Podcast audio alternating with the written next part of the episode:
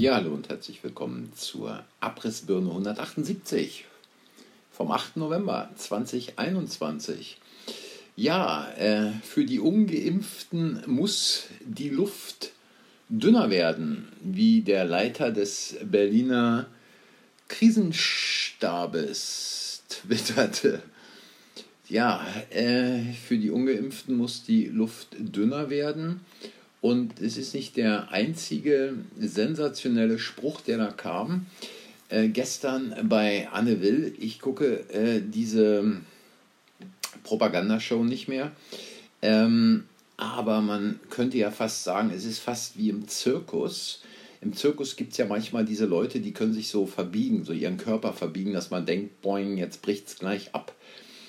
Und ähnlich ist es da auch in, in dieser Show. Ähm, bei Anne Will, nur dass sie sich nicht körperlich verbiegen. Das schaffen die gar nicht, weil sie viel zu. Der Body Mass Index, sagen wir mal so, ist ein anderer als bei den Artisten im Zirkus. Ich musste gerade lachen, weil ich mir vorgestellt habe, wie äh, Peter schneid den Gürtel mal enger. Äh, kein Unternehmen wird über die Klippe springen, äh, Peter ähm, sich da verbiegt. Aber der gute Frank Ulrich Montgomery, äh, der da sagte, wir erleben eine Tyrannei der ungeimpften, die über die zwei Drittel geimpften bestimmen und uns diese Maßnahmen aufbürden. Ja, das ist schon ziemliches ähm, Gehirndrehen, wenn man sich das überlegt. Denn ähm, die Geimpften sind doch geschützt, oder? Also gut, äh, zumindest, wie man jetzt festgestellt hat, zumindest mal zwei Monate. Wenn Sie diese zwei Monate noch schaffen, dann wird es immer weniger mit dem geschützt sein und deswegen gibt es ja jetzt auch diese tollen Booster. Ja, kennt man ja diese Nachbrenner äh, an den äh, Überschallflugzeugen, die Nachbrenner an den Raketenstufen äh, weil sonst kommen da die Raketen nicht ins All. Und ähm, da fragt man sich doch wirklich ein bisschen, mh, hm, inwieweit sind es denn die ungeimpften, die den Geimpften irgendwelche Probleme machen? Und äh, wenn da von Herstellern irgendwelche sogenannten Impfstoffe, die nichts anderes als den Körper gentechnisch verändernde Substanzen sind, äh, rausgebracht werden, die dann nicht mehr als zwei Monate äh, irgendeinen Scheinschutz geben, da muss man sich doch fragen, äh, als Pflaume ein Impfstoffentwickler oder als Impfstoffentwickler eine Pflaume. Also was anderes fällt einem doch da äh, irgendwie nicht mehr zu ein. Äh, jedenfalls mir nicht. Und ähm, es kann auch alles letztlich ja eigentlich nicht so schlimm sein, wenn, obwohl Ramelow ja sagt, die äh, für die Ungeimpften wird es ja bald keinen Platz mehr im Krankenhaus geben. Nee, äh, geht auch nicht, dass es für die Ungeimpften noch einen Platz im Krankenhaus geben wird, weil das ist ja voll mit Geimpften. Ja? Das impliziert ja, dass er sagt, äh, die Krankenhausbetten sind voll mit Geimpften. Das muss man sich doch mal, das muss, diese Aussage muss man sich doch mal in Ruhe auf der Zunge zergehen lassen. Der Typ sagt, wenn es, also wir haben jetzt hier nicht mehr so viele Betten, bla bla. Und wenn es zu einer Triage kommt, dann äh, wer weiß, ob wir noch garantieren können, dass für ungeimpfte ein Bett frei ist oder so ähnlich, also der jedenfalls vom Sinn her. Da muss man sich doch mal überlegen, was diese Aussage impliziert. Diese Aussage impliziert doch, dass wenn keine Betten mehr für ungeimpfte frei sind, alle Betten mit Geimpften belegt sind, oder? Sehe ich das falsch. Also korrigiert mich äh, in den Kommentaren, wenn ich falsch liege, aber wenn man äh, so eine gewisse Logik anwendet, dann ist es doch genau die Aussage, die er da getroffen hat.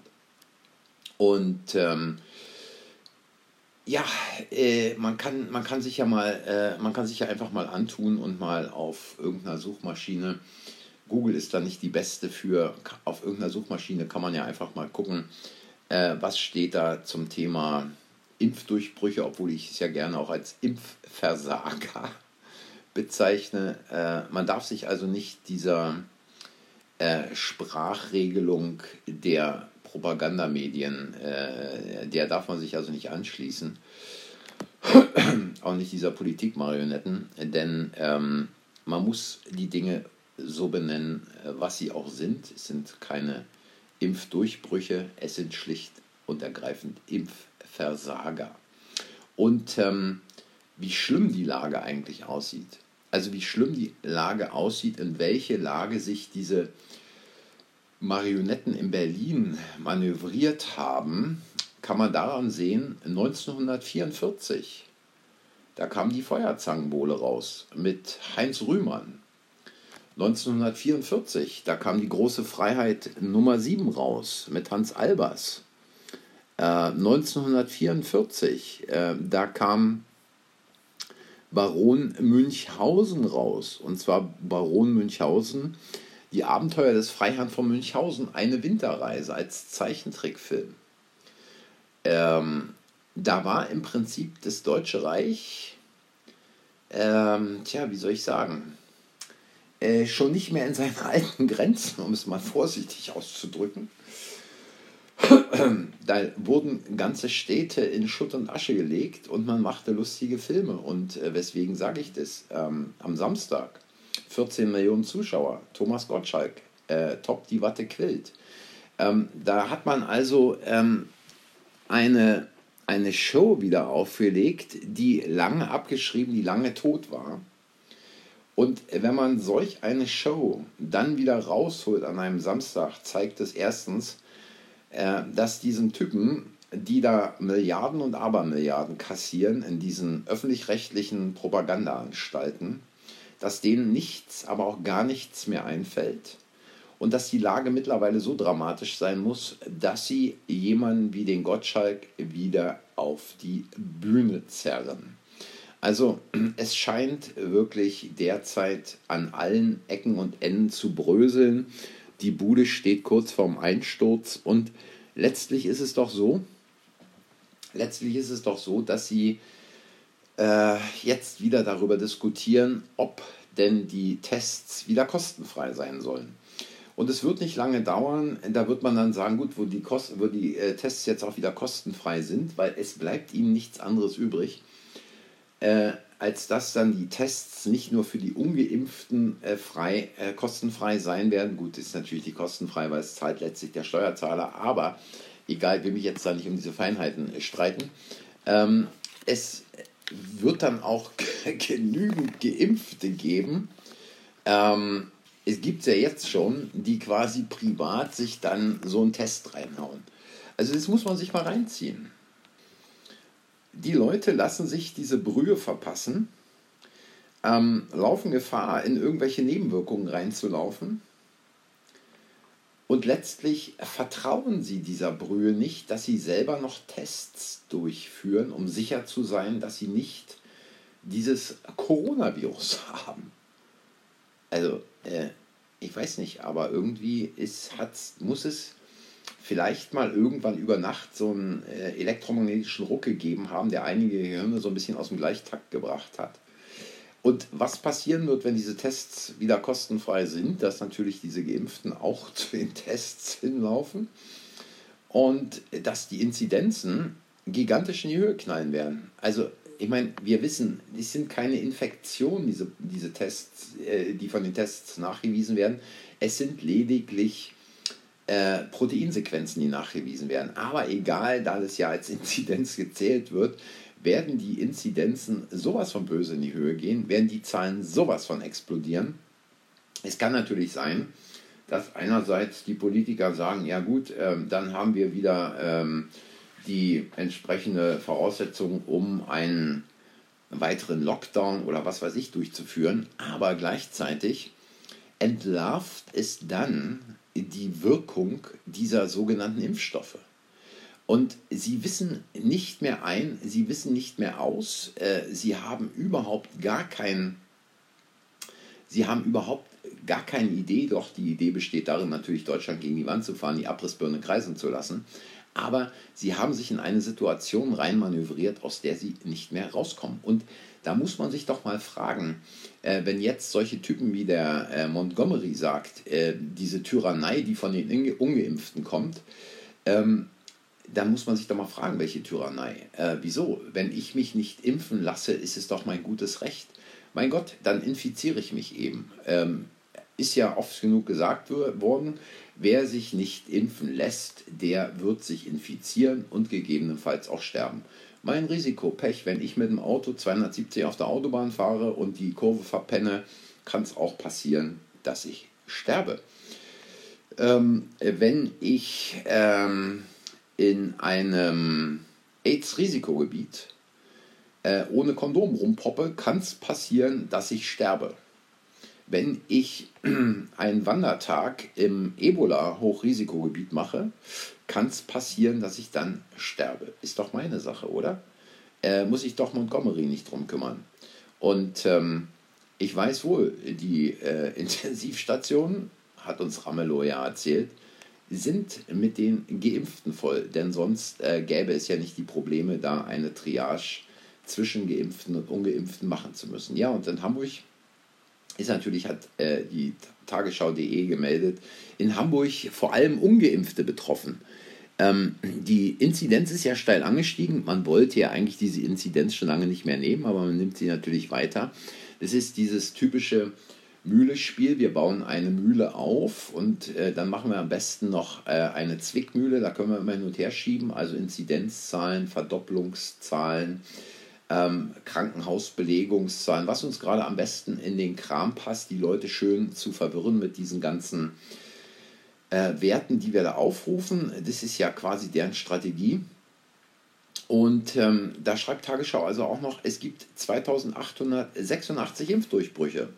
Nun, also das sind die Impfversager und das sind ja nur die, äh, die Sie kennen, die sich haben testen lassen, die getestet wurden die äh, wahrscheinlich auch entsprechende Symptome zeigen, im Krankenhaus gelandet sind. Man weiß ja nicht, wie viel sind es wirklich, die zu Hause irgendwie mit dem Schnupfen, mit dem Rotz oder sonst irgendwie zu Hause liegen. Und ganz besonders bizarr ist jetzt, dass der ehemalige Verfassungsrechtler Di Fabio sagt, dass die Maßnahmen zur Bekämpfung der Corona-Pandemie überwiegend gerechtfertigt waren. Ja, ich glaube, es hat irgendwie nachts mal einen elektromagnetischen Impuls gegeben. Denn wie viele Dinge waren, sind jetzt schon in der Zwischenzeit von irgendwelchen Verfassungsgerichten kassiert worden im Nachhinein und wo gesagt wurde, nee, äh, das war jetzt hier nicht verfassungsgerecht. Also solche Aussagen ähm, verdrehen die Realität, verdrehen die Verhältnisse und ähm, wie man sich also so zum Büttel der, äh, des äh, Regimes machen kann, ist völlig unverständlich. Und genauso unverständlich natürlich, ähm, gut, natürlich nicht wirklich unverständlich, wenn sich jetzt so ein jemand wie Göring-Eckardt hinstellt und sagt 2G im öffentlichen Leben. Also ich habe ja das schon mal in einem anderen Podcast erwähnt, ich lasse mir gerne von Leuten etwas sagen, die entsprechende Zahlen und Fakten präsentieren. Ähm, erstens präsentiert sie die nicht. Zweitens weiß ich nicht, ob eine Küchenhilfe ähm, wirklich dazu in der Lage ist, äh, die Situation richtig einzuschätzen. Also gut, okay, sie hat ein oder zwei Jahre noch Theologie studiert und ähm, hatte wohl auch Abitur. Nun fragt man sich immer ein bisschen, ähm, äh, Abitur ist auch mit vier noch bestanden. Ja, aber wenn solche Figuren eben solche Äußerungen tätigen, immer häufiger, immer öfter auch nach vorne ins Rampenlicht treten, dann äh, muss es also äh, wirklich schon so sein, dass das Dach weggebrochen ist, das Fundament bröselt und wenn jetzt Leipzigs Oberbürgermeister äh, zu der Demonstration am Samstag noch sagt, nun ist die Maske endgültig gefallen und spätestens seit den Aufmärschen vom Samstag, von, äh, spätestens seit den Aufmärschen vom Samstag, müsse allen klar sein, dass die sogenannte Querdenkerbewegung nicht nur die Begleitung von rechtsextremistischen Kreisen in Kauf nimmt, sondern sich kalkuliert gewalttätig unterstützen lässt. Ja, das sind auch Sprüche, die kennt man noch aus einer anderen Diktatur auf deutschem Boden, die bis 89 quasi die Leute hinter Mauer und Stacheldraht hielt, ähm, da waren die Sprüche nicht ganz anders. Und ähm, es hat ja, es hat ja im Prinzip äh, die gleichen Züge mittlerweile. Äh, ist Deutschland keine Demokratie mehr, sondern man muss eindeutig sagen, wir leben jetzt hier ganz klar in einer Diktatur, auch wenn sich viele Leute nicht trauen, dieses Wort auszusprechen und immer noch davon reden, ja, wir sind dabei, eventuell und tralala. Nee, es ist einfach eine Diktatur, nichts anderes, denn was da von den äh, Typen in Berlin und in den Ländern veranstaltet wird, das hat mit Demokratie so viel zu tun wie Uran mit Urin. Und apropos Uran mit Urin, ähm, äh, Sudel Online, äh, Sudel Online bereitet ja jetzt seine Leser auch schon darauf vor, dass eventuell ähm, was mit dem Finanzsystem nicht hinhaut, aber nennt natürlich nicht wirklich Ross und Reiter, sondern schreibt in einem Artikel natürlich hinter der Paywall, diese Kryptowährung könnte den Bitcoin einstürzen lassen und vielleicht noch mehr. Umstrittener Stablecoin Tether. Die milliardenschwere Online-Währung Tether könnte eine Kernschmelze am Markt für Kryptowährungen auslösen, fürchten Kritiker. Gefährdet der sogenannte Stablecoin womöglich sogar das Finanzsystem? Also das Finanzsystem, äh, da muss man jetzt äh, nicht mehr viel drumherum reden, ist durch ganz andere Dinge äh, gefährdet. Um es deutlich zu sagen, es ist nicht nur gefährdet, es ist eigentlich am Arsch ähm, sowohl äh, seit 2007, 2008, wo man dann quasi auch keine entsprechenden Regulierungen für die Banken eingeführt hat, äh, sondern dann auch seit 2019, als der Repo-Markt äh, zusammenbrach in den USA und nur durch massivste Stützungskäufe der FED wieder äh, irgendwie äh, reanimiert werden konnte und letztlich natürlich dann auch diese Nullzinspolitik ähm, da dieses System äh, mit Nullzinsen nicht leben kann, ähm, völlig klar, äh, ist dieses Finanzsystem seit Jahren am Arsch und äh, lebt quasi bereits auf der Intensivstation, also da wo Ramelow äh, quasi die Triage zwischen Ungeimpften und Geimpften demnächst einführen will, weil ja auch auf dieser Intensivstation nicht nur das Finanzsystem, sondern auch die ganzen Geimpften liegen. Ja, ähm, das war's in Kürze. Es wäre eigentlich noch viel mehr gewesen, worüber ich heute hätte sprechen wollen, aber wie es so ist, ich will das Ding hier auch nicht ausdehnen. Wenn ihr mal einen längeren Podcast haben wollt, dann schreibt es in die Kommentare sehr gerne. An mir soll es nicht liegen. Und ähm, wenn es euch gefallen hat, hinterlasst ein Like, abonniert den Kanal, besucht uns auch auf Telegram, sagt anderen, dass der Kanal existiert und wenn ihr eine Meinung dazu habt, Kritik, Kommentare, schreibt sie in die Kommentare. Und ähm, wenn Sie mir hier die Bude nicht abdrehen, äh, dann hören wir uns, wenn ihr wollt, am morgigen Tag wieder. Bis dahin sage ich Tschüss, macht's gut.